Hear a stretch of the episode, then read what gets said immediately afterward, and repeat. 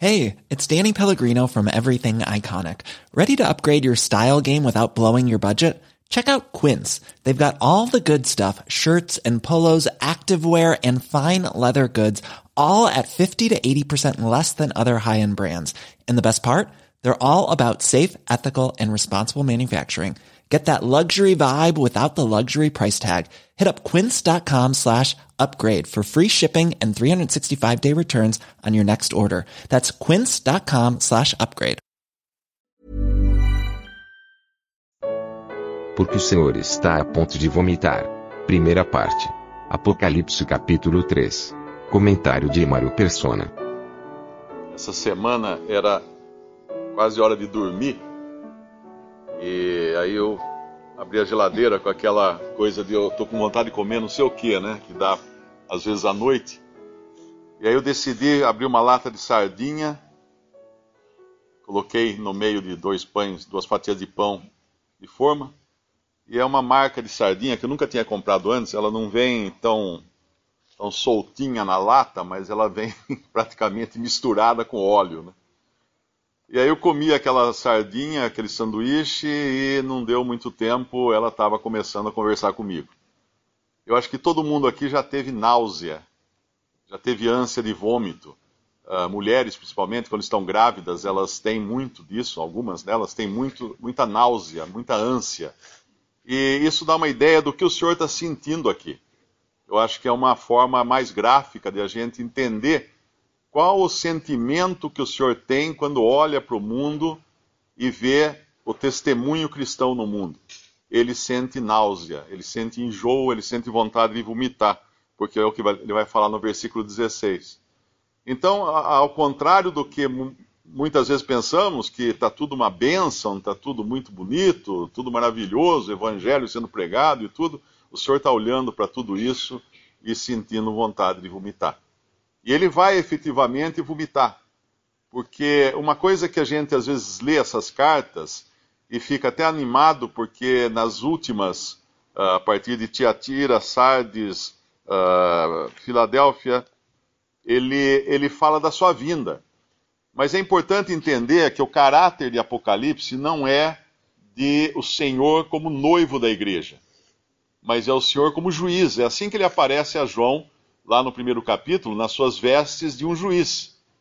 E ele, a, a, igreja não é julgada por Cristo, a igreja não será, os salvos não serão julgados por Cristo, mas a cristandade, o testemunho no mundo será.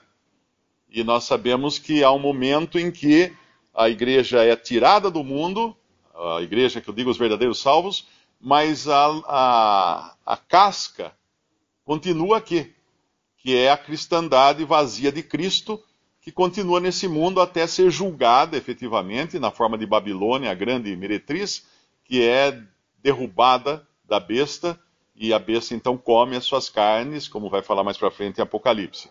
Então a, a, vinda do Senhor que fala aqui nessas cartas não é uma, uma coisa de bênção, podemos pensar assim. Uh, nós vemos sempre ameaças. Ele fala: uh, se não virei até ti e tarei, farei isso, farei aquilo. Ele está sempre ameaçando, com exceção de, de, de de Filadélfia que ele apenas fala que vem sem demora e para ela guardar o que tem. Então, tendo isso em vista, quando nós lemos Laodiceia, nós vemos essa, essa, esse estado da cristandade hoje que é próspera, materialmente falando. Materialmente, intelectualmente falando, ela é próspera. Ninguém pode negar que hoje a cristandade é próspera como nunca foi em época nenhuma ela se disseminou por todo mundo, ela tem riquezas, uh, tem muitos bens, tem muita filosofia, muito conhecimento humano, tem muita coisa próspera no sentido humano. Mas quando nós sabemos qual é o que, o que Deus deseja encontrar nos seus, aí a gente cai. Podemos, Sofonias, tem um versículo que ele fala do remanescente de Israel, em Sofonias capítulo 3. Sofonias capítulo 3 versículo 12: Mas deixarei no meio de ti um povo humilde e pobre, eles confiarão no nome do Senhor. Aí vai continuar: o remanescente de Israel não cometerá iniquidade, nem proferirá mentira, etc. Um povo humilde e pobre. Essa é a característica daquele remanescente que Deus deixará quando ele vier tratar com Israel e com o mundo. Um povo humilde e pobre. Portanto, no que diz respeito à igreja, não poderia ser diferente, ainda que para Israel a, a prova de bênção era sempre prosperidade no Antigo Testamento. Mas ainda assim, em tempos de aflição, Deus vai deixar aqui um povo humilde e pobre. E, no entanto, a igreja, que não deveria nem ter lugar nesse mundo, ela se, uh, se arvora aqui como rica. E ele vai começar a falar com ela, no versículo 14 de Apocalipse 3, uh, ah, isto diz o Amém. Tem uma passagem em, em Isaías 65, 16, que uh, não, não, diz Amém lá, mas ele diz o, o, o Deus de verdade, se não me engano. O Deus de verdade. Porém, se você pegar uma versão interlinear, uh, hebraico e inglês, por exemplo, uh, você vai ver que onde fala Deus de verdade, na verdade é Deus do Amém. Porque aqui quem vai falar agora é o que tem a palavra final, que é Cristo, que é o próprio Deus, Deus e homem. Ele também é a testemunha fiel no versículo 14. Porque ele fala para Laodiceia que ele é a testemunha fiel? Porque a igreja deveria ter sido o testemunho de Deus na terra. E falhou completamente falhou. Ele é a verdadeira testemunha fiel de Deus, que jamais falha, jamais falhou e jamais falharia. Ele é a testemunha fiel. E ele fala, fiel e verdadeira, né, obviamente.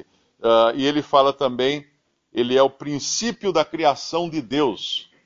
Isso não quer dizer que ele tenha sido criado no princípio, mas que ele criou todas as coisas no princípio.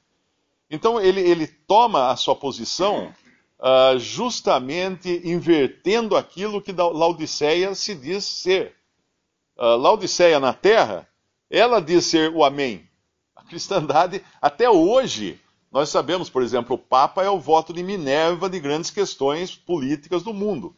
Quando há grandes questões de conflitos, eles apelam para o Papa. Mesmo os governos uh, que não são cristãos, né, uh, eles aceitam o Papa como sendo uma autoridade nesse mundo que pode dar o voto de Minerva, pode fazer as pazes entre diferentes facções ou povos ou, ou, ou inimigos.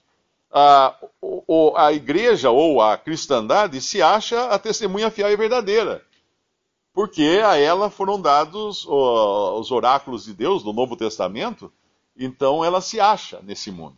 E ela também nega hoje. Grande parte da cristandade coloca em dúvida hoje quem é Cristo. Então a, a criação hoje já é contestada pela maioria dos cristãos que acreditam na, na evolução. Mas ele deixa muito claro aqui: ele é o princípio da criação de Deus. Ele é o ponto de partida.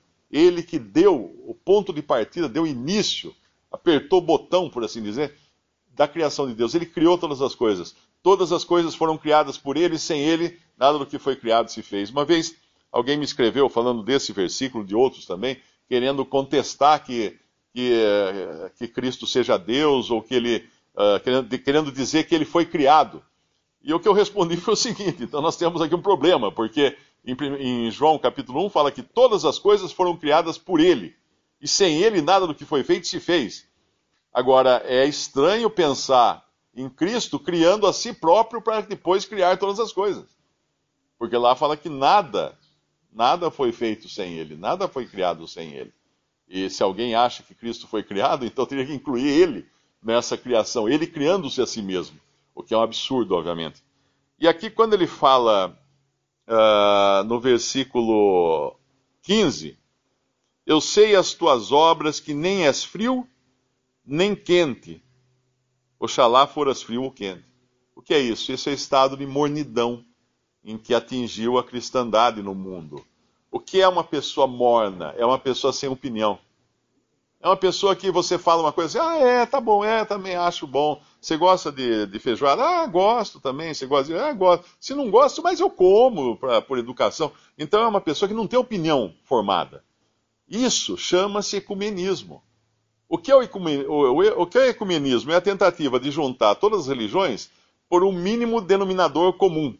Ou seja, bom, eu creio que Jesus é Deus, você não crê? Bom, então vamos deixar de lado essa parte e vamos ver as coisas que a gente concorda. Eu creio que nós devemos amar todas as pessoas. Você também crê? Ah, então tá bom, vamos ficar em cima disso.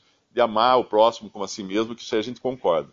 Então esse é o mínimo denominador comum que deixa as pessoas passivas, passivas em relação a Cristo. Não existe a afeição, não existe a, a, a garra, né, por assim dizer. Por exemplo, alguém falou mal do meu Senhor, o que eu sinto com isso? Eu fico indignado de alguém falar mal do meu Senhor, de alguém uh, criticar a pessoa divina de Cristo, ou eu simplesmente falo assim, é, é opinião sua, a minha é diferente, mas vamos continuar amigo. Será que eu sou tão, tão morno assim? E esse é o estado hoje. O estado de mornidão é isso, não ter uma opinião firme, uh, não sentir nada. Uma pessoa morna não, não sente. Você vai tomar um banho morno, você não sente se está frio ou quente, está gostoso está agradável, está confortável. Então não vamos mexer, não vamos aumentar a temperatura, nem diminuir a temperatura. Deixa do jeito que está, que está bom, e vamos tocando assim, para não ter queimaduras de um lado ou congelamento do outro, mas vamos continuar. É assim que está a cristandade hoje. E, é muitas vezes uh, a gente cai nesse torpor, nessa, uh, nesse estado de, de quem está anestesiado e é indiferente às coisas que falam de Cristo. E aí é um grande problema. Quando não existe mais paixão, quando não existe mais paixão, quando não existe mais consideração para as coisas de Cristo, aí é um grande problema. É que nem casamento, né? Quando fica tudo indiferente, tanto faz como tanto fez, uh, desaparece aquele amor, desaparece aquela paixão, as coisas começam a ficar mornas. Obviamente, todo mundo sabe aqui que isso não é bom. É isso é um sinal de alerta, porque não é bom. E aqui está o sinal de alerta da cristandade acabou a paixão e tudo, tudo vira o mínimo denominador comum. Aí quando ele fala no versículo 17, como dizes, rico sou, estou enriquecido, de nada tenho falta. Esse também é o estado da cristandade hoje. Uh, hoje a maior moda é a prosperidade. As pessoas vão à igreja para serem prósperas, saudáveis e terem sorte no amor. Essa é a moda da cristandade do, do fim dos tempos, uh, que ela se considera próspera, ela se considera rica, abastada, não precisa de nada, não tenho falta de nada.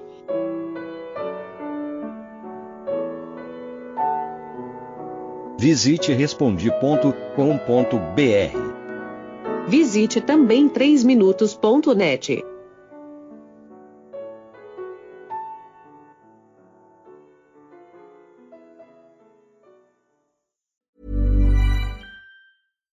deserves the best, and there's no better place to shop for Mother's Day than Whole Foods Market. They're your destination for unbeatable savings, from premium gifts to show-stopping flowers and irresistible desserts. Start by saving 33% with Prime on all body care and candles. Then get a 15-stem bunch of tulips for just $9.99 each with Prime. Round out Mom's menu with festive rosé, irresistible berry chantilly cake, and more special treats. Come celebrate Mother's Day at Whole Foods Market.